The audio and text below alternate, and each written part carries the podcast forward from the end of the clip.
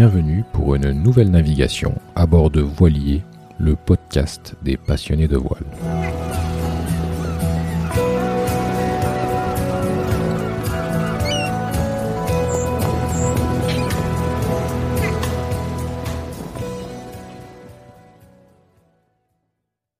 Avant de commencer, je vous invite à suivre Voilier sur les différents médias sociaux Facebook, Instagram, Twitter et LinkedIn.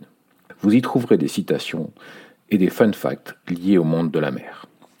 Également, n'hésitez pas à liker et commenter ce podcast sur vos plateformes d'écoute favorites et sur voilier.com. v o i x l i 2 e.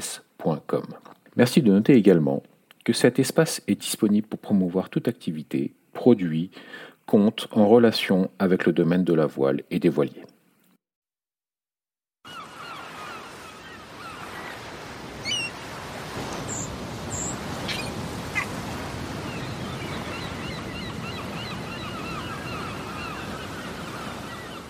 Je m'appelle Caroline Ball, j'ai 23 ans. Donc en ce moment-là, je suis en à Paris parce que je fais une thèse à l'école polytechnique, donc une thèse en physique. Et puis je navigue régulièrement en Bretagne cette année. La première fois sur un bateau, c'était quand pour toi? Moi, j'ai commencé quand j'étais toute petite, mais euh, plutôt euh, pour m'amuser. Donc, euh, c'est-à-dire que ma mère était fan de croisière. On habitait en Pologne. Je suis à moitié polonaise. Ma mère est polonaise, mon père est français. Et donc, j'ai habité là-bas pendant 18 ans et on allait régulièrement dans les Masuries. Donc c'est un très grand euh, complexe de lacs, c'est les plus grands lacs euh, d'Europe euh, de manière interconnectée en général. Et donc on allait régulièrement là-bas en week-end pour se faire des petites balades, des, des croisières parfois plus longues aussi. C'était super agréable, mais bon, ça n'avait rien à voir avec la compétition. D'accord. Et donc c'était du voilier habitable. Vous passiez plusieurs jours dessus. D'accord. Et donc quel était ton rôle toi sur ce bateau? Moi, j'ai eu un peu tous les rôles. Hein. Quand j'ai commencé, j'avais peut-être 4 euh, ans, donc euh, je ah regardais, euh, je tirais sur les boots, je sais ce qu'on me disait de faire. Puis j'ai un petit peu barré, j'ai réglé les voiles, j'ai fait un petit peu de tout, petit à petit, en fonction des années. Ok, donc 4 ans et plutôt voile de croisière. Alors après, qu'est-ce que as, tu as, fait des formations du coup ou c'était vraiment juste l'apprentissage via ce bateau familial ou est-ce que tu as, tu as tu as eu des cours euh, particuliers ou? En fait, j'ai commencé vraiment, euh, bah, j'ai découvert la voile comme ça, mmh mais j'ai ensuite vraiment appris, disons, les premiers cours que j'ai suivis, c'était euh, de manière assez amusante, c'était en fait en Auvergne, donc rien à voir avec la mer. Ok. Mes grands-parents habitent là-bas et il y avait un mmh petit lac, donc je passais mes étés là-bas avec ma sœur. Et puis on a découvert en fait qu'il y avait des stages auquel on pouvait avoir euh, il y avait des stages. Donc on a commencé à mmh. faire de l'optimisme là-bas pendant les étés, puis euh, du catamaran, différentes choses. Donc c'est assez drôle de se dire que j'ai commencé la voile en Auvergne, mais finalement mmh. ça m'a bien plu. Donc là j'avais peut-être six ans quand j'ai commencé là-bas. Et ça m'a vraiment plu et j'ai continué en rentrant en Pologne quand j'étais un peu plus âgée, bon, peut-être à 8 ans. J'ai continué avec le, le, laser, donc là j'en ai fait plus régulièrement les week-ends. Puis euh, donc là, on avait un coach, on s'est parti d'un club dans un lac, peut-être à une heure de Varsovie, on habite à Varsovie. D'accord. Petit à petit, j'ai continué. Ensuite, je suis devenue euh, monitrice de voile. J'ai continué pendant à la fin du lycée, au début de mes études. Je faisais ça les étés pour gagner un peu d'argent. Mm-hmm. Et ensuite, je suis arrivée au Royaume-Uni où j'ai fait mes études d'ingénieur. Et là, j'ai commencé à vraiment régater. Et à ce moment-là, j'ai beaucoup, beaucoup régaté. Quoi. D'accord. Donc, euh, un sacré parcours là, euh, déjà très très international. Pologne, euh, Angleterre, France, donc beaucoup de de cultures de voiles différentes. Tu dirais, est-ce que c'est tu, tu vois des, des, différences de culture entre la, par exemple la Pologne, l'Angleterre et la France? Est-ce ou c'est la même façon d'aborder les choses? Comment Je pense que c'est assez différent. Ouais. Euh, en Pologne, j'étais plus jeune, donc c'est plus difficile de comparer. Mais ce qui est sûr, c'est qu'en Pologne, on naviguait pas l'hiver. Les lacs étaient gelés. Euh, même la mer Baltique peut geler en fait l'hiver. Mhm. Donc euh, les Polonais souvent font euh, de l'iceboat l'hiver. Donc c'est un peu. Ah, c'est quoi ça l'iceboat? C'est de. C'est un peu comme le char à voile. Enfin, c'est du char à glace en fait. C'est du char à voile sur la glace. Donc t'as une voile et c'est sur des roues alors du coup? C'est sur des patins. Sur des patins. Patins. Sur des patins. Hmm. Voilà, donc c'est c'est assez différent, puis ça peut aller très vite, vu qu'il y a moins de friction, il n'y a pas la friction de l'eau, ça va vraiment très très vite. C'est intéressant, c'est totalement différent. Hmm. Après, euh, oui, donc ça c'était la Pologne. Ensuite, au Royaume-Uni, j'ai, je pense que les Anglais sont très tournés voile légère. Donc j'en ai vraiment fait beaucoup là-bas. Et puis la France, c'est ce qui est important, c'est la, la course large surtout en fait. Donc c'est deux axes qui sont assez euh, différents, je pense. Donc, oui, quand j'étais euh, donc c'est pour ça que quand j'étais au Royaume-Uni, j'ai vraiment fait beaucoup de voiles légères, j'ai beaucoup régaté là-dessus. Et puis c'est en arrivant en France que j'ai lancé mon premier euh, projet de course large. D'accord. On va y venir à ce projet-là. alors comme moi, je t'ai découverte sur les réseaux sociaux, sur Instagram notamment, et je vois que tu fais beaucoup de, de foil en fait. Hein. Tu, tu, tu navigues beaucoup avec des, des engins à foil. Et bah, comment tu es venu à, ce, à cette écho qui est plutôt, on va dire, quand même récente? Enfin, je, je, j'en sais rien. Je, elle est récente sur les gros bateaux de type euh, IMOCA, etc. Mais sur, euh, je sais pas, je connais pas plus que ça. Du coup, est-ce que tu pourrais euh, nous parler un peu de cette, euh, ces foils là, de, de, ce que tu fais exactement en ce moment là dans, les, dans tes compétitions? Bien sûr, c'est euh, en finissant en fait mes études au Royaume-Uni que je me suis rendu compte, donc je, naviguais surtout en équipage là-bas, je me suis rendu mhm. compte qu'en arrivant en France, il va falloir changer de mode de fonctionnement. Je connaissais personne en France, j'aurais dû, ça aurait été plus compliqué pour trouver un équipier. Et il y avait ces foils qui, euh, que j'observais depuis quelques années, qui commençaient vraiment à m'intriguer. Et puis euh, j'avais vraiment envie de me lancer, mais bon, j'osais pas trop avant. Et là, je me suis dit bon, j'ai fini mes études, euh, j'ai euh, travaillé pas mal l'été, donc j'ai un peu d'argent de côté. Bah, mhm. pourquoi pas me lancer? Donc j'ai acheté mon premier motte international en l'été euh, de l'année dernière, donc euh, l'été 2020. Et là, c'était vraiment une révélation. J'ai adoré. C'était un Blade Rider que j'ai acheté au début, donc c'est un l'ancienne version du Mac 2. Donc c'est le bateau qui était, c'est un bateau australien, mais qui navigue presque plus. On a vraiment plus beaucoup là sur le circuit. Donc le même constructeur a ensuite sorti le Mac 2, qui est un bateau euh, très utilisé en ce moment. Mhm. Et donc moi j'ai acheté ça parce que c'était moins cher et euh, donc plus accessible pour une étudiante comme moi. C'était très difficile au début d'apprendre à mhm. naviguer sur les foils toute seule. Donc c'est un solo. C'est un bateau solo ou tu peux être. C'est un bateau solo. D'accord. Donc c'est un bateau solo. Donc c'est le le bateau, le dériveur le plus rapide du monde en fait, le mot. Ah oh, ok. Voilà, donc on peut aller à des vitesses de 30 nœuds. ok. Ça va très très vite. Oui, effectivement. C'est pas ce qu'on a l'habitude de d'avoir comme vitesse sur un voilier, effectivement. Non, pas du tout. Les, les ultimes maintenant dont on entend parler euh, souvent, mais ouais, ok. C'est ça qui m'a attiré en fait, c'est que c'est un bateau petit, très léger, donc facile à emmener avec soi un peu partout, mm-hmm. et qui va très vite, donc énormément d'adrénaline. Mm-hmm. Et solitaire, donc je peux en faire euh, quand je veux, où je veux. Euh, je suis indépendante. Donc il est avec toi là, tu es en France actuellement, comme tu disais, et donc il est avec toi le bateau là? Oui, mais du coup c'est plus le même. Tu en fais où du coup? Donc là, j'ai, j'ai changé plusieurs fois de bateau. Mm-hmm. Euh, l'histoire est un peu compliquée, mais euh, c'est vrai, c'est, une, je pense que c'est une belle histoire que là j'ai, j'ai fait en une année. Et je navigue surtout à Quiberon. Donc euh, j'ai laissé le bateau à l'école nationale de voile. Et euh, je fais régulièrement des week-ends là-bas pour naviguer avec les autres Français qui en font. D'accord. En une année, je suis donc là, je suis notamment devenue euh, la trésorière de la classe française. D'accord. Donc euh, j'aide à l'organisation des entraînements, des régates, euh, tout ça. Mhm. Puis euh, on a quand même pas mal de, de, personnes en France qui naviguent et régatent ensemble, donc c'est vraiment bien. On a un bon, une belle équipe pour s'entraîner ensemble et partir ensemble en compétition, c'est génial. Et puis Quiberon, c'est une, j'imagine, c'est une bonne, un bon spot pour pour ce type de, de bateau là. C'est quand même relativement protégé. Et tu peux, j'imagine, faire de belles pointes de vitesse là-bas. Oui, c'est vraiment génial là-bas. On a mmh. souvent un plan d'eau vraiment plat avec euh, pas mal de vent. C'est, je pense que c'est un des meilleurs spots pour en faire. Mmh. C'est vraiment bien pour s'entraîner. D'accord. Donc tu parles de la classe là, donc euh, de ce type de bateau-là. Donc il y a, y a, une classe et il y a des, il y a une espèce de, de compétition sur l'année autour de, de, de ces bateaux-là. C'est ça. Donc en fait chaque euh, type de bateau en quelque sorte a sa classe. Mmh. Donc c'est une association qui réunit toutes les personnes qui naviguent sur ce type de bateau et euh, il y en a une par pays en général, et puis il y a une classe internationale. Donc euh, moi je fais partie de la classe française, mais aussi du coup forcément de la classe internationale. Donc euh, au niveau français, on, on organise différentes compétitions en France et différents entraînements. Donc on réunit un peu tous ceux qui naviguent sur ce type de bateau pour progresser ensemble.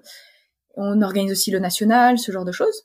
Et ensuite, on, part ensemble en régate à l'international. Et donc, des compétitions comme la Coupe du Monde, c'est organisé par la classe internationale, du coup. D'accord. Et alors, t'es allé jusqu'où, là, pour faire euh, cette compétition? Je suis allée en Italie cette année. C'était pas très loin. On avait de la chance. C'était au lac de Garde. Ça allait encore. Mais l'année prochaine, ce sera en Argentine. là, ça va, ça va être un, un, petit challenge pour emmener le bateau. Ouais. Mais bon, ça fera de belles vacances après, je pense. Mais tu seras pas seule, j'imagine, seule, pas la seule française. Il va y avoir d'autres. Euh, ouais, oui, oui, on Donc vous allez organiser quelque chose, un convoyage, j'imagine. Oui, par je pense qu'on va. Par bateau. Je pense qu'on va mettre tous les bateaux dans un conteneur et les envoyer ensemble. Hmm. Waouh, super. Et c'est quand ça en, en Argentine l'an prochain C'est quelle, quelle, quelle période de l'année? Ce sera en novembre, parce que comme c'est l'hémisphère sud, c'est euh, forcément leur été. L'été, euh, ouais, effectivement. Cette année, c'était en septembre. Ok. Et alors, tu as participé cette année en Italie, ça s'est bien passé? Moi, je suis très contente parce que du coup, c'était ma première année. En fait, ça a clôturé vraiment la première année euh, de mode pour moi. C'est un bateau très technique et vraiment très difficile où les, les meilleurs navigateurs euh, du monde en fait en ont un à chaque fois. Donc je pense que c'est la oui oui. Donc c'est forcément c'est la classe qui a le plus de champions olympiques ou de personnes qui ont participé aux Jeux Olympiques et, euh, de, et à la Coupe de l'Amérique. Donc c'est vraiment un milieu très prestigieux, euh, donc très difficile, très, du mmh. très haut niveau. Donc moi je suis super contente même d'y être allée. Bon, mon mmh. mon score était euh, forcément euh, moyen, comme je suis, mmh. je, ça fait qu'un an que j'en fais, mais euh, je trouve que j'ai énormément progressé. J'ai pu naviguer avec des personnes vraiment fortes et puis qui m'ont beaucoup aidé. Tout le monde est super ouvert. Euh, ça, c'est quelque chose que j'aime vraiment beaucoup dans ce milieu, c'est que tout le monde s'entraide. Mhm. Donc, euh, il peut y avoir un Checo Bruni euh, qui qui revient de de la coupe sur le Narossa, qui vient te voir et, et qui te propose de l'aide sur ton bateau ou te questionne, ce genre de choses. Puis pareil avec Slingsby. Enfin, toutes ces personnes-là, enfin, c'est vraiment des personnes très très fortes et pourtant qui qui te parlent comme si c'était l'un d'eux. Donc c'est très ouverte. ok. Et euh, tu dirais que si tu maîtrises ce type de bateau, tu maîtrises tout le reste ou parce que ça a l'air tellement compliqué là les images que tu postais c'était euh, je me dis mais comment on fait pour tenir sur un truc pareil? Mais euh, donc euh, ouais c'est tu vu en plus que ni le plateau que tu que, dont tu me parles j'ai j'ai l'impression qu'effectivement c'est c'est très relevé du coup euh, c'est c'est un gage de voilà je maîtrise ce bateau là je maîtrise tout le reste quoi en gros ou pas je pense que pas forcément, parce que c'est quand même un bateau très différent. Euh. Je dirais, si on maîtrise le mode, on se débrouillera très bien en voile légère, parce que ça mhm. reste quand même un dériveur. Donc euh, toute la partie euh, météo, stratégie offshore, ce genre de choses, on, on l'aura forcément pas en fait. C'est quand même, ça reste des courses à la journée. Euh, des, des, manches qui font euh, de, des manches en banane euh, qui font 30 minutes à chaque fois et qu'on répète. Donc ça reste quand même de la voile légère, mais effectivement c'est un bateau très technique, oui, qui demande beaucoup de physique, d'endurance, de de réflexion, de technique, un peu de tout. Donc je pense effectivement que quand on est bon en motte, on sera bon sur la plupart des bateaux en voile légère. D'accord. Et alors le lac de, de Garde là, c'est euh, c'était pas trop compliqué là. Moi je, je, le, connais pas, hein, j'ai jamais navigué dessus, mais euh, est-ce qu'il n'y a pas trop d'effet de site euh, sur ce type de, de plan d'eau là avec les, les montagnes tout autour? Si. Si c'est un... peu compliqué. C'est en fait c'est un un plan d'eau qui est très très spécifique. Mmh Donc quand on regarde par exemple sur Windy sur ou sur d'autres manières de regarder le vent, normalement ça marche pas. Il faut en mmh. fait faut juste connaître le plan d'eau. Donc c'est c'est toujours pareil. Donc il y a le, il y a deux types de vent. Il y a le pélaire le matin et l'aura l'après-midi. D'accord. Euh, en fait, ça se forme en, fonction des montagnes. Euh, effectivement, c'est lié à des effets de site.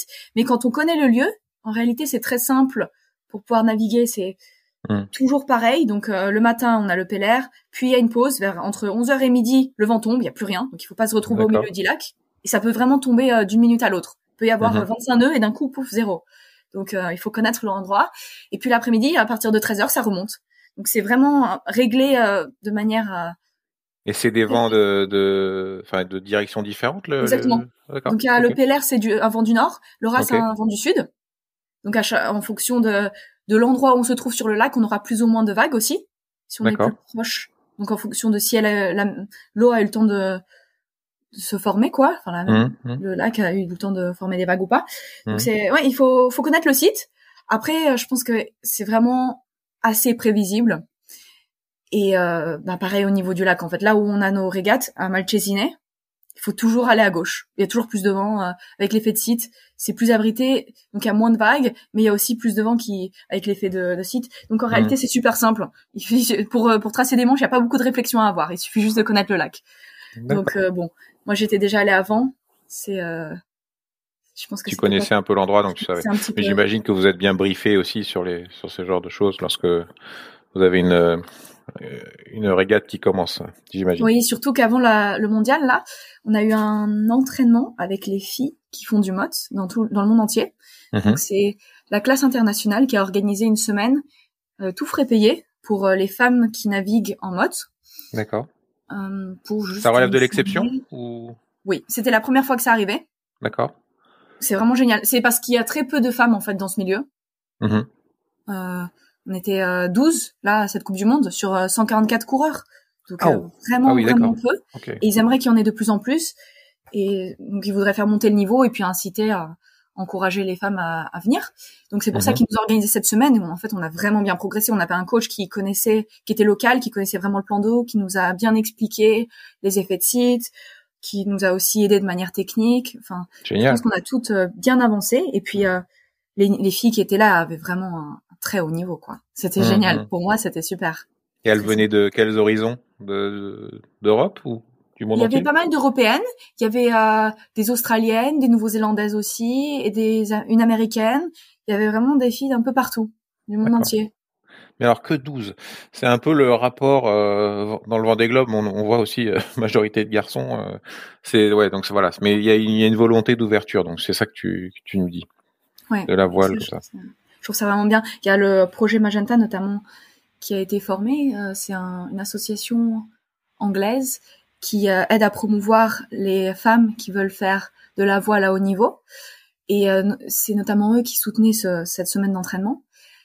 Et euh, ils, font des entraînements, ils, aident à euh, créer des contacts, des liens, emmener les femmes en régate, ce genre de choses, c'est vraiment bien. Donc euh, c'est vrai que moi je fais pas mal de choses avec eux. Je suis notamment suivie. Il y a un projet de d'entraide en quelque sorte. Donc chaque jeune qui commence à régater est suivi par une femme un peu plus expérimentée euh, qui l'aide en préparation notamment mentale, ce genre de choses. Et euh, moi, je, je, participe à ce projet et je trouve ça vraiment bien. C'est une grande opportunité qu'on a. Bah justement, c'était, ça allait être une de mes questions, c'est comment, euh, parce que tu fais donc vraiment, là, on est au niveau de la compétition, hein, donc euh, comment euh, tu arrives déjà, parce que tu me parlais de, tu fais des études de très haut niveau aussi en ce moment, c'est Polytechnique ou l'X? C'est ça. C'est la même chose. C'est la même chose. Et du coup, comment tu arrives à concilier ce, ce, travail qui doit prendre quand même beaucoup d'énergie aussi à Polytechnique et puis cette activité qui a l'air aussi assez intense de, de, voile? Comment tu fais là? Comment tu gères ça? C'est vrai que c'est pas évident, mais euh, j'ai de la chance d'être très bien entourée. Mes deux directeurs de thèse là sont vraiment très compréhensifs. Ils m'aident beaucoup. Ils me, ils me laissent partir quand il faut partir. Bah, j'ai régaté presque tout l'été et ils m'ont fait vraiment confiance là-dessus. Je leur ai dit que je travaillerais plus en rentrant, et puis c'est ce que je fais. Donc en général, la manière dont j'organise ça, c'est que quand je suis à Paris, je fais des journées de 15 heures. Je travaille énormément. D'accord. Euh, je fais du sport à, midi. J'ai rejoint le club d'athlétisme euh, de l'X, donc euh, je m'entraîne avec eux pour rester en, en, forme. Donc je me prépare physiquement comme ça. En plus, je fais du vélo. Euh, donc moi, je suis quand même à 45 minutes en vélo. Donc j'en fais une, en plus de ça une heure et demie de vélo euh, par jour. Mais j'intègre ça en fait dans dans mon travail. Donc c'est le transport. Donc au lieu de me faire 45 minutes de transport en commun, je fais juste 45 euh, minutes de vélo à chaque fois. Donc euh, hmm. ça, ça m'aide. J'essaie vraiment d'intégrer mon entraînement dans ma journée. Et puis oui, je fais des énormes journées quand je suis sur place. Donc là, mon travail, c'est surtout une thèse expérimentale. Donc je fais toutes mes expériences dans mon laboratoire ici. Et puis quand euh, je dois partir en régate ou en entraînement, euh, j'emmène euh, le tout et j'essaye d'analyser un peu mes résultats dans le train, sur place, quand je peux, quoi. Et puis de, de rédiger ce qu'il y a à rédiger aussi. Donc c'est vrai que c'est pas évident. Il y a pas mal d'organisations à avoir, mais j'y arrive et puis j'ai de la chance qu'on qu'on fasse beaucoup confiance. D'accord. Et alors, euh, ce, si c'est pas, c'est à toi de dire si tu veux en parler, mais c'est, est-ce que le sujet de cette thèse a un lien quelconque avec la mer, les bateaux, ou pas du tout? Pas de manière très directe. Donc ma thèse est sur les matériaux 2D. Donc c'est des matériaux qui ont une couche atomique d'épaisseur. Mm-hmm. Donc euh, c'est le plus fin qu'on puisse faire. D'accord. Et en fait, j'étudie toutes leurs propriétés assez fondamentales, notamment au niveau de l'optique, pour en faire des différents appareils optoélectroniques, donc comme des photodétecteurs, des LED, des panneaux solaires. Donc effectivement, à long terme, elle pourrait avoir un lien avec la voile quand on pense aux panneaux solaires, notamment sur les bateaux des skippers. Hmm. Mais euh, bon, c'est pas pas très proche. C'est pas vraiment l'objet. Ok. D'accord. Euh, donc ça, c'est la partie conciliation. Donc euh, énormément d'efforts et d'énergie de ton côté pour euh, pour arriver à concilier les deux. Bravo. Mais alors, hum, donc physique, j'entends que tu tu t'es inscrit au club de sport de l'X, tu fais du vélo euh, une heure et demie par jour, aller-retour, etc. Et la préparation mentale, comment euh, comment tu fais? Alors, t'es es, accompagné, hein, tu parlais de cette association anglaise là qui, qui vous aidait. Donc, ça, ça se passe comment? C'est un, t'as un mentor ou enfin quand je dis préparation mentale, ça pourrait être plus, tu vois, à la veille d'une compétition. Est-ce que tu arrives à, comment tu fais? Tu arrives à faire le vide? Parce que j'imagine que ton cerveau est en ébullition permanente avec tout ce que tu fais. Euh, comment tu arrives à te préparer mentalement euh, avant une compétition? C'est vrai que c'est pas évident avec euh, tout ça en arrière-plan, mais ce que j'essaye de faire, c'est vraiment avant une compétition ou quelque chose d'important pour moi de de faire de finir tout ce que j'ai à finir sur un autre sujet, tout ce qui est urgent. Ensuite, de me faire une liste de tout ce qui me reste à faire plus tard et de cacher le papier. Comme ça, au moins, je n'oublierai pas, mais je peux arrêter d'y penser. Et pour les quelques jours de compétition ou autre, le papier est, loin de moi, j'y pense pas je m'occupe de ce que j'ai à faire. Hmm. puis mais je sais que je n'oublierai pas non plus. Donc comme ça, c'est c'est pas quelque chose qui reste dans mon cerveau qui me qui m'empêche de dormir. Donc ça, c'est un peu le, la manière dont j'arrive à séparer les deux. Mais euh, effectivement, la préparation mentale, c'est quelque chose de très important. Et euh, j'ai, à part cette personne qui me suit, euh, de toutes les, donc on a des, des, séances régulières toutes les quelques semaines. J'ai pas de manière particulière, je me prépare. Donc c'est vraiment je, je prends sur moi-même surtout puis euh, je fais du sport je me suis un... je fais euh, j'essaye de penser à autre chose la veille des compétitions de me relaxer mmh euh, est-ce que tu pratiques la méditation par exemple? Un petit peu oui. Mmh c'est important je pense de faire le vide de, de se concentrer sur soi peut-être de faire un peu de yoga ce genre de choses. Je pense que c'est ça aide beaucoup ouais. Effectivement c'est quelque chose d'important. Hmm. Mais je sens à ta manière dont tu parles là, je sens que tu es à 100 à l'heure. Alors je sais pas si c'est le stress de la derby ou pas, mais en tout cas, tu, on sent que tu as énormément d'énergie en tout cas. c'est sûr que j'en ai quand même pas mal. oui, bah, vu tout ce que tu fais, il en faut. Euh, et donc la météo, tu m'as donné un tout petit indice quand tu m'as parlé du, du, lac de Garde tout à l'heure avec euh, Windy. Donc c'est, c'est, tu prépares ta météo avec ce type de d'outils? Oui, en général, oui. Ouais pour le mode, en fait, c'est euh, comme si on reste dans, dans la voile légère, c'est plus simple. Il suffit de regarder les conditions euh, hmm. locales. Donc c'est, ouais, il suffit de regarder différents sites. Est-ce que tu as pris un abonnement pour Windy ou est-ce que tu utilises la version gratuite Pour l'instant, j'utilise la version gratuite, mais je pense que je, je, vais prendre un abonnement pour avoir plus de précision. Ouais. Hmm, hmm.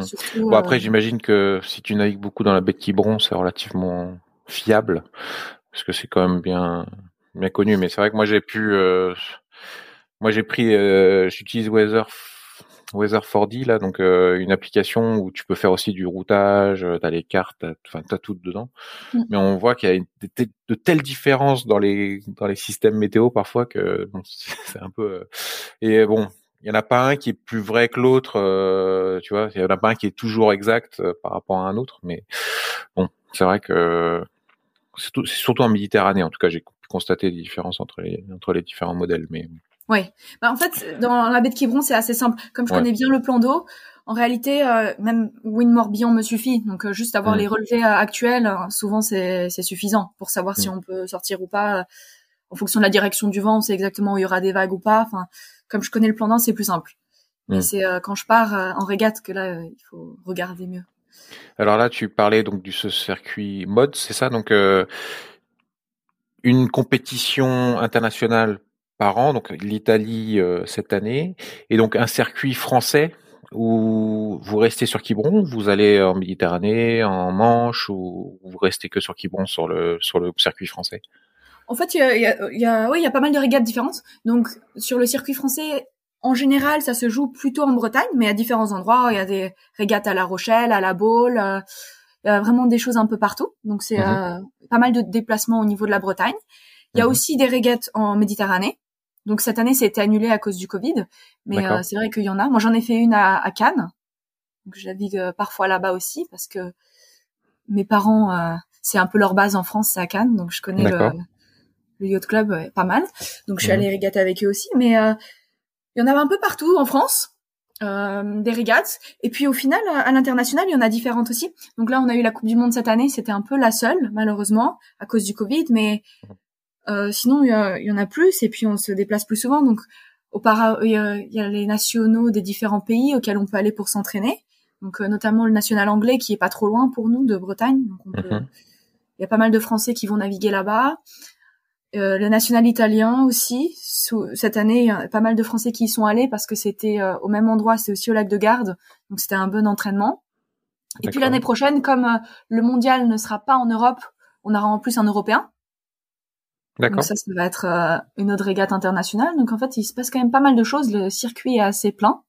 Mm pourrait avoir des régates régulières. Après, c'est vrai que moi, je m'entraîne à Quiberon parce qu'on a une petite base de Français qui naviguent là-bas, qui qui s'entraînent ensemble et c'est il y a du bon niveau et on a l'habitude mais euh, il y a plusieurs bases donc il y a aussi les, les Français qui s'entraînent à La Rochelle, il y a les Français qui s'entraînent dans le sud, il y a différents endroits où les gens s'entraînent ensemble et puis ensuite se réunissent pour des entraînements de classe ou pour des régates. Et c'est quoi Il y a des régates chaque week-end? C'est comment comment ça se passe? Mmh. Cette année, il faut dire que c'était assez particulier. Ouais. Il y a eu beaucoup moins, mais en mmh général, on en a une fois par mois, je dirais. Ou euh, en pleine saison, toutes les deux semaines, même si on voulait. D'accord. il peut y en avoir assez régulièrement, ouais. Mmh, mmh. Donc tu es souvent sur la sur la route, hein, souvent en vadrouille. C'est vrai que ton, ton bateau, tu transportes comment? T'as une as une remorque ça, ou ça rentre dans la voiture? Comment comment ça se passe? C'est euh, comme ça, c'est un tout petit bateau en fait. Ouais. Donc, euh, donc il fait 3 mètres 35 de long, 2 mètres 25 de large, donc vraiment tout petit. Et je le mets sur une remorque ou sur le toit de la voiture. Ah, carrément, ok. Voilà. Et puis, il est très léger, hein. ça fait entre 35 et 40 kilos, donc on peut le prendre sous le bras. Ah, oh, ouais, ok, ok, d'accord. Et du coup, c'est quoi ta, ton record de vitesse? T'as fait les 30 nœuds avec? Moi, non, malheureusement, pas encore. pas encore. Moi, je, monte à 25. Ah, euh, super. Voilà, mais euh, après, en fait, c'est exponentiel. Donc, les hmm. derniers nœuds sont très difficiles à atteindre. Plus on... ouais. D'accord. Mais bon, je pense que là, j'ai un super bateau, là, donc j'ai changé... Euh, en juillet. J'ai donc moi j'ai changé trois fois de bateau l'année dernière. C'était assez mouvementé. D'accord. Et là j'ai un très très bon bateau. J'ai un mhm. Exo 7. Donc j'ai différents modèles. Donc comme je disais un petit peu avant, j'avais d'abord mhm. un Blade Rider, puis je suis passée en Mac 2. Maintenant j'ai un j'ai un Exo 7, donc c'est un des meilleurs bateaux qu'il puisse y avoir. C'est un bateau qui a fini euh, deuxième et septième à la Coupe du Monde. Euh, c'est vraiment un très bon bateau celui-là. C'est alors celui-là, il est quoi? Il est aussi australien? Parce que tu me disais Mac 2. C'est un bateau anglais. C'est une marque anglaise, mais il a été euh, vraiment beaucoup refait par les anciens propriétaires. Donc il y a eu euh, Chris Rashley qui a qui a fait euh, deuxième au, mondial avec, puis Benoît Marie qui est arrivé septième, et tous les deux c'est des très bons navigateurs qui ont vraiment bien amélioré les performances de ce bateau. Donc il est hyper bien réglé. D'accord. Et ça me permet de bien améliorer, de beaucoup moins bricoler déjà, parce que mmh, mmh. un bateau qui fonctionne bien, et puis surtout il va vite quoi et hmm. c'est vraiment bien ça donc je pense que je vais pouvoir faire en continuant à m'entraîner dessus je vais pouvoir euh, battre mes records personnels très bien et euh, quel conseil euh, tu pourrais donner là à ceux qui vont nous écouter euh, qui aimeraient se lancer euh, justement dans cette euh, dans ce type de bateau? Qu'est-ce qu'est-ce que quel, conseil tu peux dire donner pour à faire ou justement à ne pas faire? Qu'est-ce que c'est quoi tes conseils? Le plus important, je pense, c'est de ne pas rester tout seul dans son coin. C'est un bateau qui est vraiment très technique et c'est vraiment difficile d'apprendre à naviguer tout seul. Il y a beaucoup de personnes comme ça qui euh, achètent un mode parce que ça fait vraiment rêver. En fait, c'est des, c'est des bateaux euh, incroyables, mmh. mais qui n'osent pas parce que c'est vrai qu'au début, on passe surtout du temps dans l'eau. On n'est pas beaucoup sur le bateau. Hein. On est toujours en train de dessaler à droite, à gauche. Euh, c'est difficile.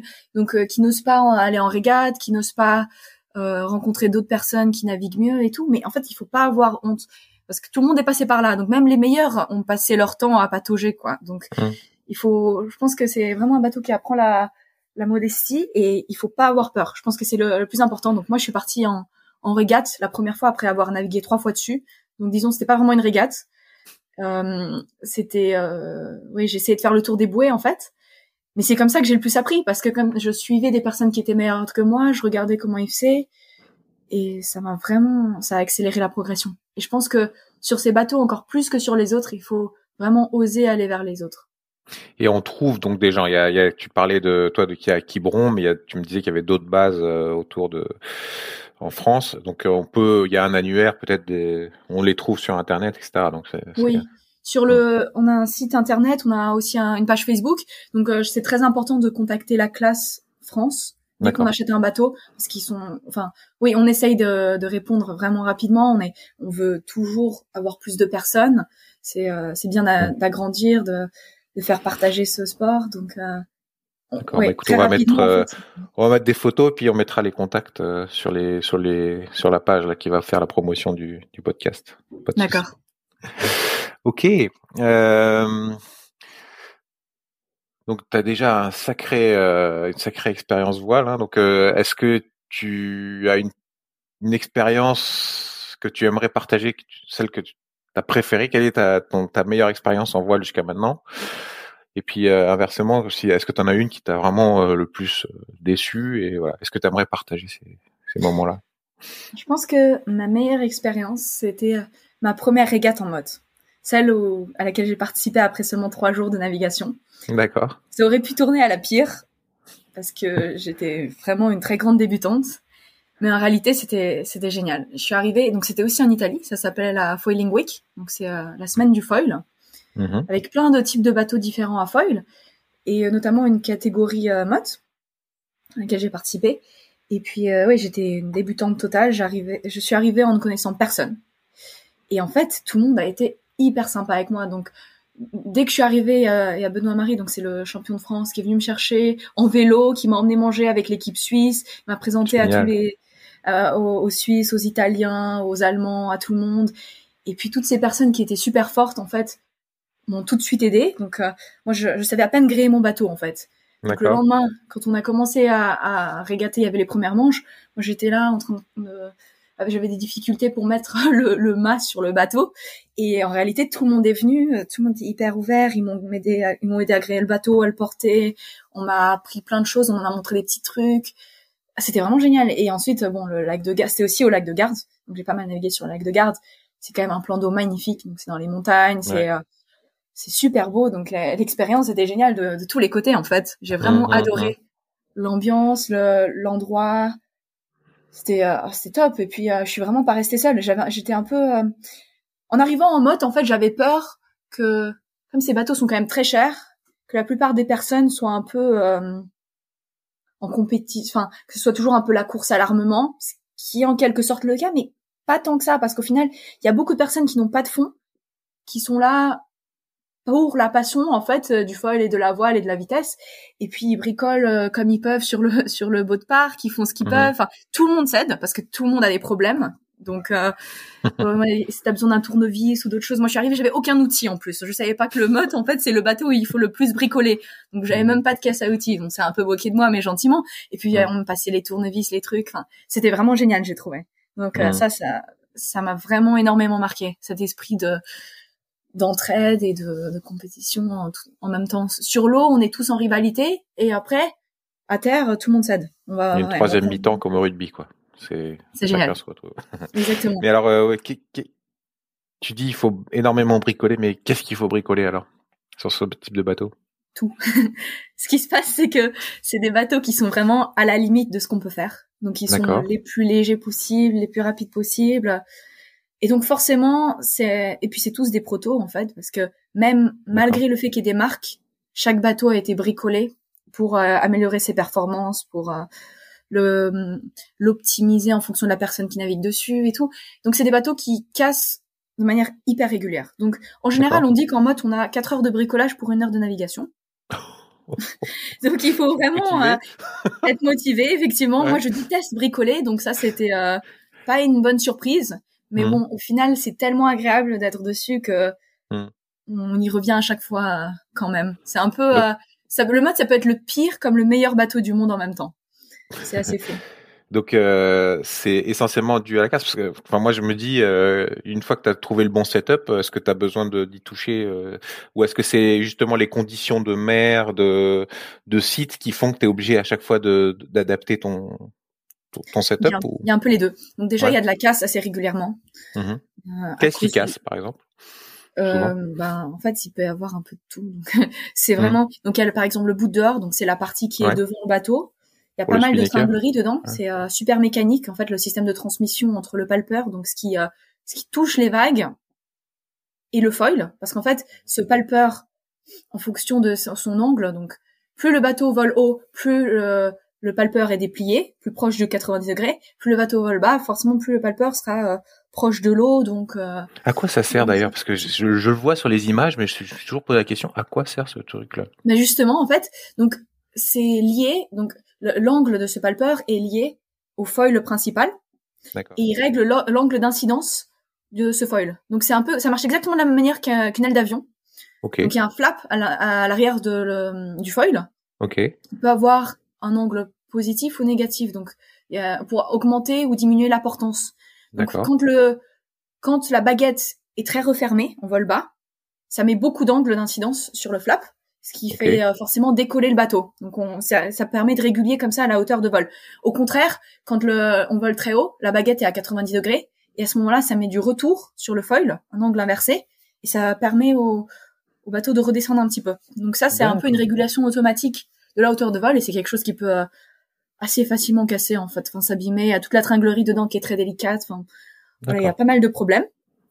Euh, et puis euh, il y a les foils qui peuvent être assez fragiles aussi. Dès qu'on tape quelque chose à cette vitesse-là, quoi que ce soit, hein, euh, ça peut être une méduse ou hmm. autre chose.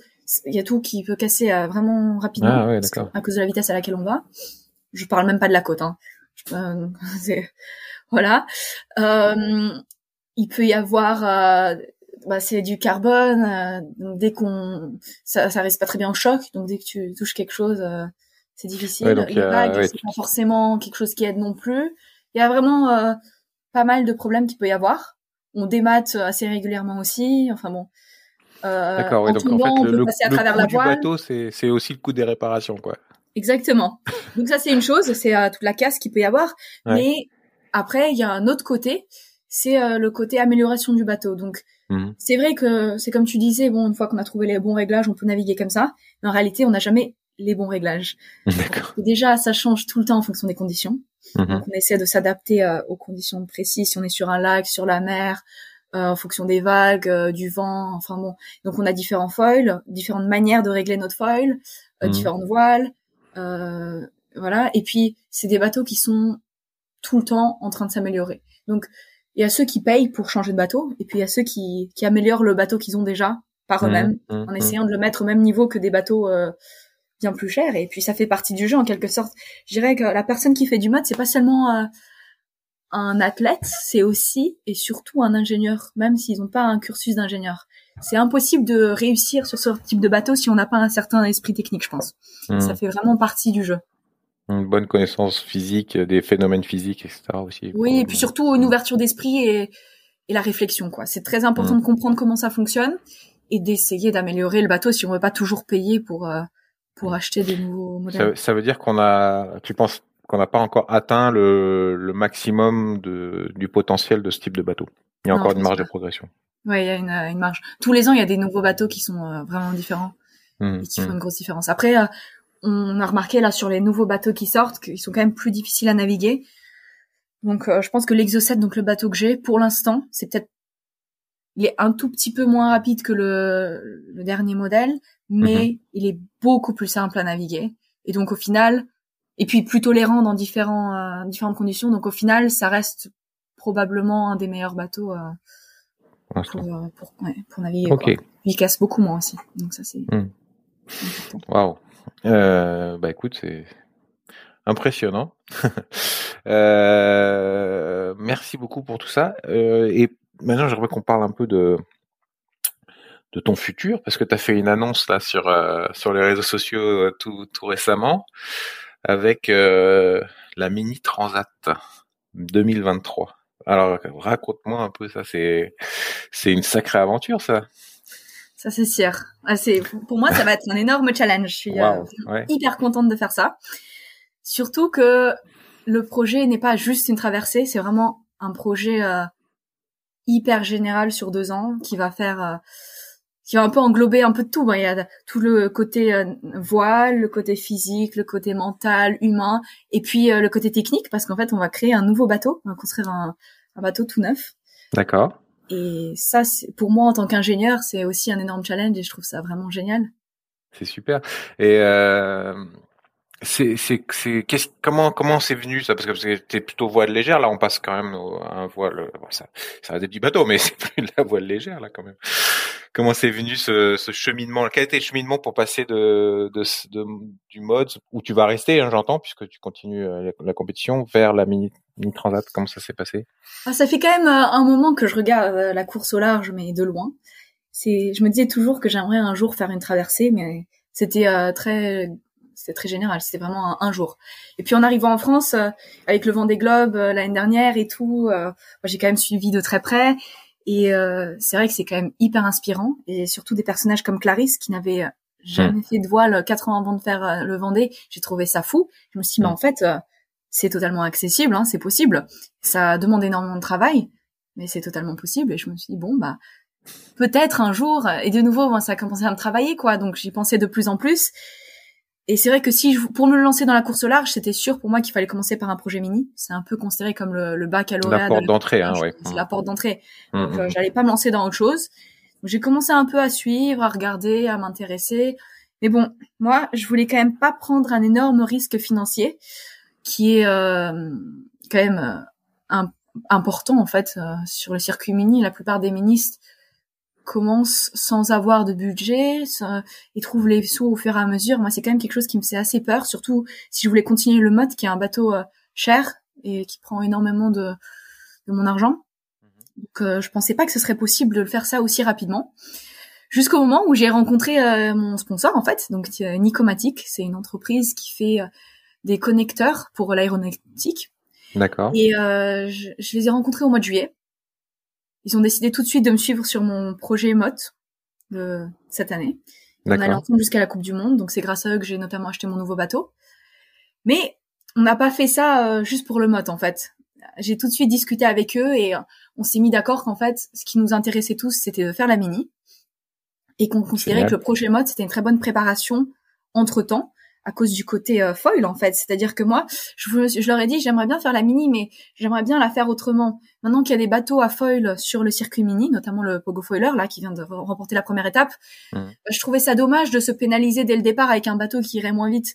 Donc euh, je voulais pas trop faire les choses à moitié. Je me suis dit bon, le rêve ce serait quand même de faire ça sur un bateau à foil, surtout que maintenant je fais du foil. Et donc euh, l'année de mode, ça me permettrait de découvrir le foil sur un support un peu plus petit et euh, très technique. Donc, je pense vraiment que le mode c'est un peu le support de prédilection pour apprendre euh, le foil et euh, savoir. C'est ce que tu disais. Il y, a, il y, a, tous les grands champions qui, qui sont sur cette classe-là aussi. Donc euh, exactement. Probablement une, meilleure, une des meilleures écoles. Hmm. C'est exactement ça. Donc on s'est mis d'accord en fait avec Nicomatic qu'on allait faire une année de mode pour que j'apprenne vraiment comment comment ça fonctionne quoi. Ce, ce genre de, de navigation qui est quand même très différente, puis se lancer dans un projet mini. Et à la fin du, de la Coupe du Monde, donc je suis allée les voir en Haute-Savoie, c'est là où ils sont basés. Et puis on a discuté un peu plus concrètement de, du projet Mini. Et là, ils m'ont dit que eux, ils veulent se lancer en 2023, ce que j'ai trouvé génial. Et que si le Pogo Foiler n'est plus en vente, alors on va on allait faire notre propre bateau. D'accord. Donc c'est vrai qu'au début, j'ai essayé de voir si je pouvais pas refaire un, un, un duplicat du Pogo Foiler, mais c'était pas possible. Donc on s'est dit bon bah pour quelle raison c'était pas possible Les droits Le chantier Pogo est totalement débordé là. Il prépare le Rhum. D'accord. Donc euh, pas mal de classe 40 et autre chose. Et du coup, il y a plus de place. C'était euh, trop à la dernière minute. Mmh. Et donc je me suis dit bon bah on va on va créer notre propre bateau en, s'inspirant de ce qui est déjà fait. Alors c'est c'est les les les, les le, ceux qui ont rapporté la première étape là, de la mise transat, c'est c'est on est d'accord, c'est des protos, ce qu'on appelle les protos. En fait, il y a, y a, deux types. Donc sur la mini, il y a, y a, deux catégories. Il y a la catégorie mhm. proto et la catégorie série mhm. qui se jouent euh, en parallèle. Les protos vont toujours plus vite. Donc en général, celui qui gagne euh, la, la, mini en temps, c'est un proto. Mhm. Mais il y a quand même deux classements. Donc il y a le classement proto et le classement série. Euh, en série, il n'y a pas de foiler. Voilà, c'est ce qui me semblait. hein. Voilà. Donc c'est vraiment moi c'est ce qui m'intéresse, c'est la catégorie proto. Je pense aussi que c'est une très très bonne école en fait pour euh, pour préparer la suite. Donc c'est pour ça que moi si je veux faire la mini, c'est en proto. Mhm. Et voilà, donc c'est ce que j'ai dit euh, à Nicomatic. On a décidé ensemble, on, on a mis euh, le projet en, ouais, on a mis ça sur pied euh, ensemble. Puis euh, on a contacté différents architectes, différents chantiers, et puis on a commencé le design. Donc là, on est en phase de, de dessin encore. D'accord. Encore pendant quelques semaines, on, on finit on- le concept avec Sam Manuar. Donc c'est euh, l'architecte naval qui a notamment fait euh, l'Occitane. Il a fait pas mal d'IMOCA. Ouais, aussi, euh, c'est super connu ça. Ouais, ouais. ah oui, oui, Wow. c'est un, Ouais, un ouais. très bon, un très bon architecte naval. Donc je suis super contente. Je suis vraiment bien entourée. Ouais, ouais, génial. Donc lui il dessine le bateau et puis il y a Benoît Marie qui nous aide aussi. Donc c'est euh, c'est le vainqueur de la mini en 2013 qui Mhm. fait aussi du mot. Donc euh, Oui, tu en as parlé là tout à l'heure. Mhm, mhm. voilà, donc il a pas mal d'idées à apporter et puis euh, tous les trois on essaie de, de faire un mini qui ira beaucoup plus vite que ce Waouh, qui c'est une super équipe ça. effectivement, là, t'es bien, t'es bien parti là. Ok. Ouais. Waouh. Et euh, les foils sur les sur les mini là, c'est euh, parce que moi j'ai peut-être que tu pourras euh, nous expliquer, mais sur les Figaro 3, les, les foils sont ont une forme un peu bizarre. C'est-à-dire qu'ils sortent euh, par les côtés et puis redescendent dans l'eau, alors que les traditionnellement sur les IMOCA on les voit plutôt sortir euh, du bas vers euh, voilà comme des ailes d'avion un peu. C'est Mhm. c'est quoi la différence entre les deux et qu'est-ce que toi tu c'est quoi ton ton choix? Est-ce qu'il y a un choix arrêté déjà sur sur ton type de foil? En fait, souvent les foils, les différences dans, dans les foils sont souvent liées aussi au, à la jauge de- du bateau. Donc, euh, en fait, chaque classe de bateau a des règles Mhm. qui euh, limitent en fait ce qu'on peut faire. Donc, euh, en mode, on a très peu des, des règles en quelque sorte. C'est euh, en gros que la longueur, la largeur du bateau et puis la taille de voile. Mais Mhm. sur chaque classe de voile, il y en a des, il y a des règles différentes. Et donc, en mini, par exemple, le pogo foiler, il a, il a un foil un peu en, en T, en quelque sorte Mhm. parce que c'est c'est difficile de faire des foils sur les côtés. En fait, ça rentrait pas forcément dans la boîte. Donc la la jauge en mini, c'est qu'il faut pas qu'il fasse euh, plus de 3 mètres de large au départ. Donc c'est quand même euh, 3 mètres le large. Foil inclus ou? tout inclus au niveau du départ. Donc ça fait pas beaucoup de place. euh, Bien sûr, les foils, on peut les replier et tout, mais quand même, c'est pas évident. Donc euh, c'est vrai que c'est un, un petit challenge au, au niveau de euh, ingénieur. Mhm. Nous, on a nos idées, mais bon, euh, je vais pas encore les dévoiler tout de suite. Euh, vous verrez C'est un peu à la Hugo Boss où euh, il les fait rentrer. C'est magnifique le- les, les foils d'Hugo Boss là. Ouais, c'est vraiment beau, ouais, effectivement. Ouais, je, je vais pas trop en dire tout de suite Non, là non, sur non, les miens, mais mais bientôt on en verra plus, je pense. Dans, Mm, dans quelques mois là, le bateau serait sur l'eau. Normalement, on a une mise à l'eau en avril. D'accord. ça c'est le le but, l'objectif. Mhm. C'est euh, très très difficile au niveau temps parce qu'il faut quand même euh, plusieurs mois pour euh, construire un bateau comme ça. Mais si on y arrive, vous allez tous voir les foils euh, au mois d'avril sur l'eau. D'accord. Et du coup, euh, ça prend combien de temps ça? Parce que tu fais le mode, tu fais ton, euh, t'arrives encore à caser ça, donc ça va être bientôt 24 heures là de, Ah oui, travail oui. par jour. ça prend pas mal de temps effectivement. Ouais. Ouais, ouais. Euh, je fais des allers-retours en Bretagne tous les week-ends en ce moment. D'accord. Donc euh, souvent je pars, je prends le train le jeudi soir, comme ça j'ai Mm. quand même une journée de travail euh, en Bretagne pour voir soit Sam, soit la comptable avec qui je travaille, soit aller à la base. Enfin bon, avoir une journée de travail pour voir quand même des gens euh, qui ne travaillent pas le week-end. Mais et ensuite le, le week-end j'en profite pour naviguer par exemple, mais c'est vrai que c'est quand même pas évident euh, pour organiser tout ça. Ouais. Avant l'hiver dernier, j'ai j'ai navigué sur un lac un peu plus proche à côté de Paris, comme ça ça me permettait de naviguer un peu plus souvent. Mais je me suis rendu compte qu'en fait je préfère naviguer dans des meilleures conditions un peu moins souvent. Donc euh, finalement là Mmh, j'ai décidé de laisser le motte là-bas et puis j'ai tout au même endroit maintenant du coup. J'ai, euh, D'accord. Pas un pied à terre là-bas. le chantier, euh, Mm. voilà le, le mode, tout. Ok. Waouh. Alors euh, donc une belle équipe, un bateau qui sort euh, au mois d'avril 2022 euh, si tout va bien. Oui. Et donc j'imagine que pour comme pour la comme toute classe, il va falloir que tu tu te qualifies pour la mini transat, c'est ça? Il va y avoir des, des un nombre de miles à faire, des, des régates ou des trucs comme ça? Ouais, ça, ça fait partie du challenge en fait. De la raison pour laquelle je veux mettre à l'eau au plus vite, c'est parce que il y a quand même beaucoup de, de milles à faire pour se qualifier. Donc pour faire la mini transat, il faut 1500 milles en course, en course plus 1000 1000 hors course. Donc avec des courses en double et des courses en solitaire. Mais euh, en fait, c'est c'est pas difficile en soi sur deux ans. Mais le problème, c'est qu'il y a énormément de bateaux maintenant. Il y a beaucoup de projets mini, donc c'est pas forcément évident d'avoir une place sur toutes les courses. Donc euh, c'est aussi ça le problème, c'est que je pourrais pas forcément faire toutes les régates que j'aurais aimé faire. Donc il faut se donner la possibilité d'en avoir le plus possible. Et puis une, euh, une régate hyper importante pour moi, c'est euh, les, sables, les Açores, les sables, qui se fait en août 2022, donc un an avant la Transat, pour laquelle il faut être déjà qualifié avec au moins 800 000 en course.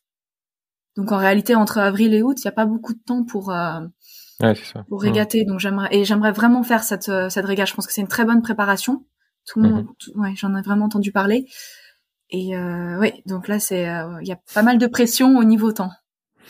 Mais alors, c'est là tu es en train de devenir professionnel en gros ou une fois que tu auras fini ton tes études là, est-ce que tu vas te consacrer euh, pleinement à, à, ça? Comment ça se passe pour un, un tel projet? Est-ce qu'il faut il faut y être à 100% ou est-ce qu'on peut travailler à côté?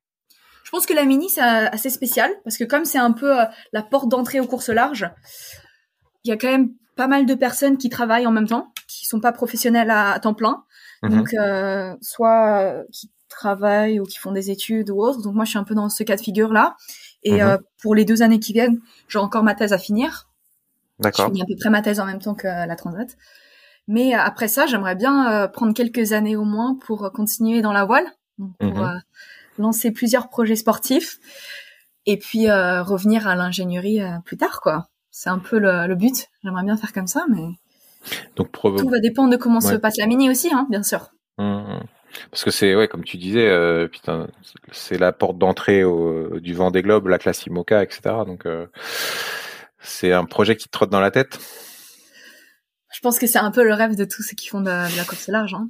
Mais bon, c'est euh, il faut pas griller les étapes, je dirais. Non, non, non, ça, fait rêver, mais il faut prendre les choses une par une. Donc faire la mini, puis faire soit du Figaro, soit du classe 40 ensuite euh, se lancer en IMOCA. Mon sentiment, c'est que tu fais tout dans, dans l'ordre. Hein.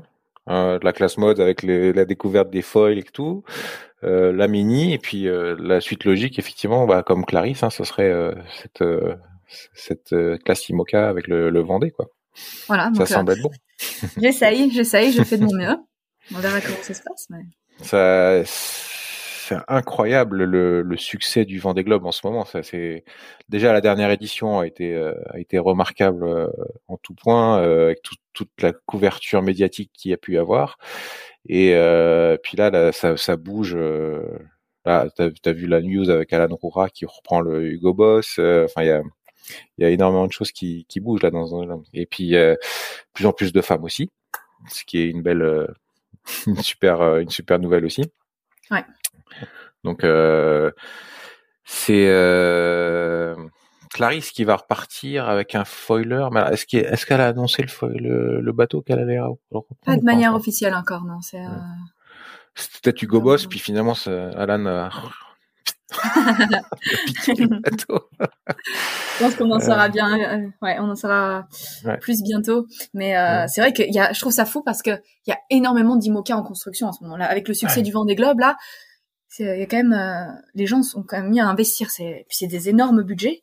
C'est des énormes euh, budgets. C'est 4 millions non pour une saison une saison un million par an un truc comme ça je crois que j'avais lu. Ouais. Et eh bien oui un IMOCA 9 c'est euh, c'est plusieurs millions je crois. C'est vraiment cher. Ouais, ouais.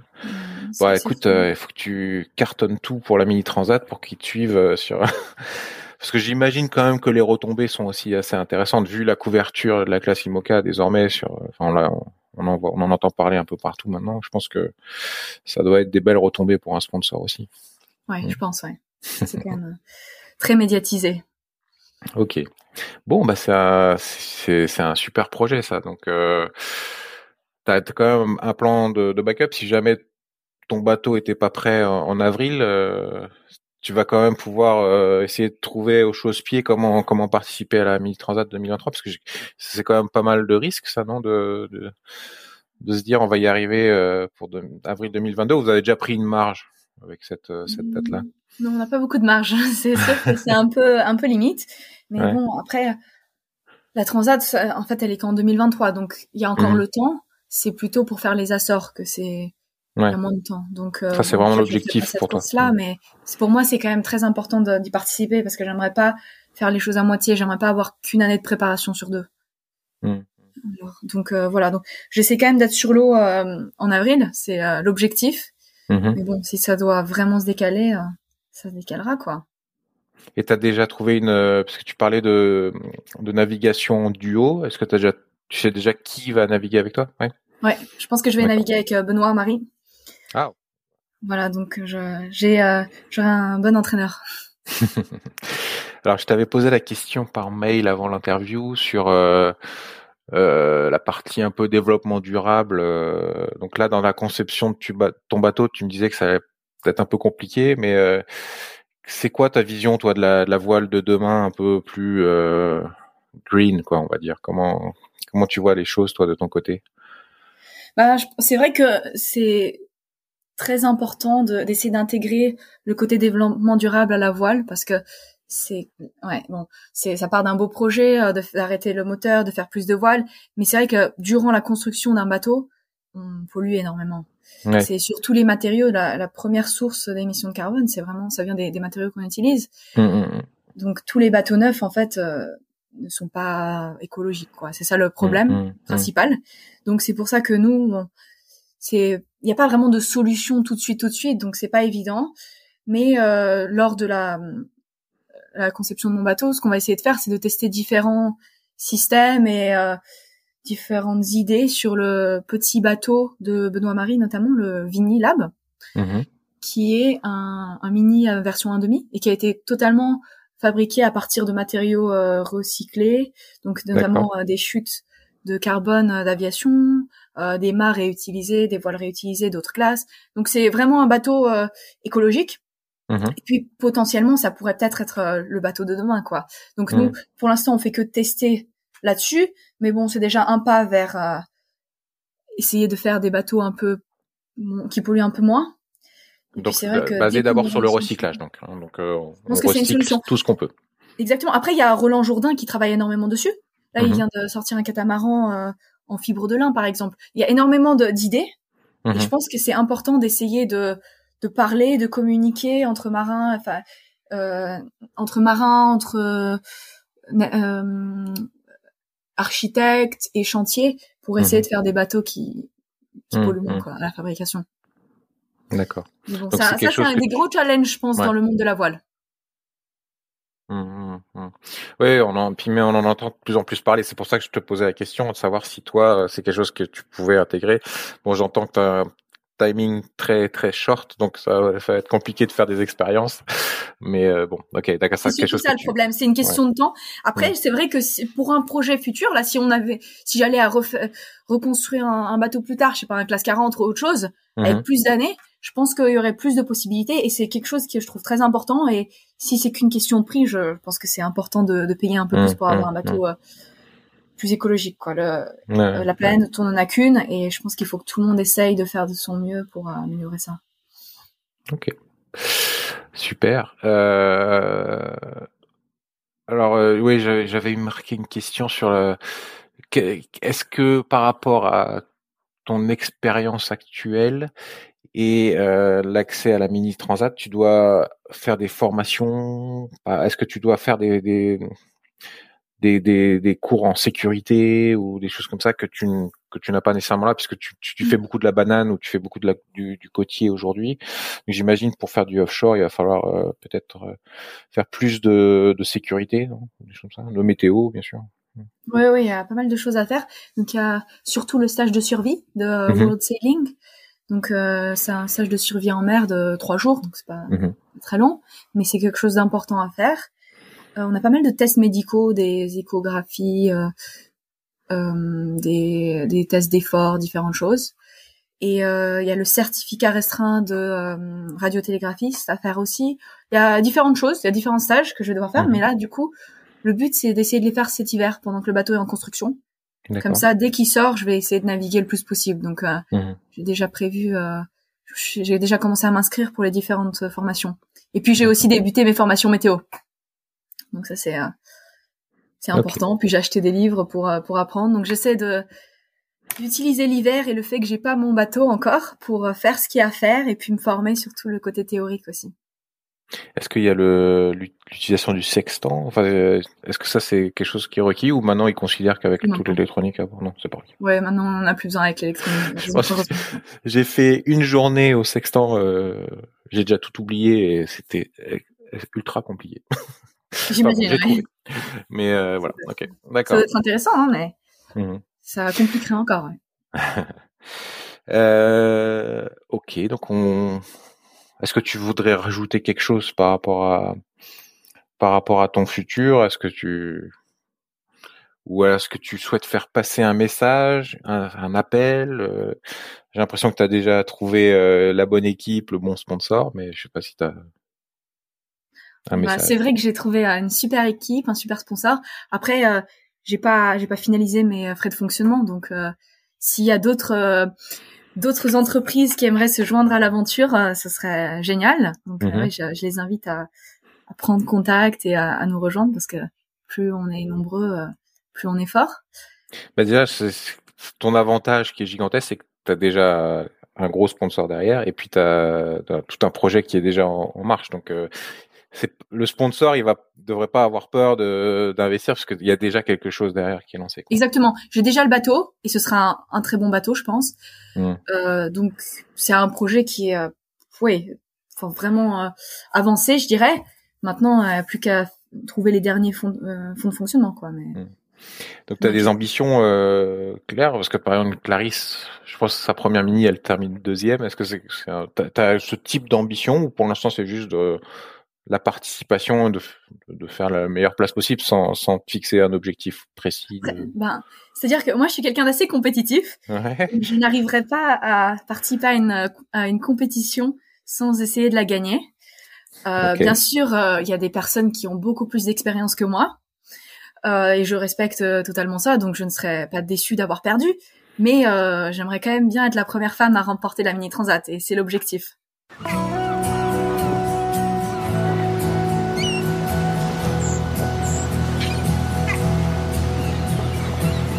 Merci d'avoir navigué avec nous jusqu'au bout.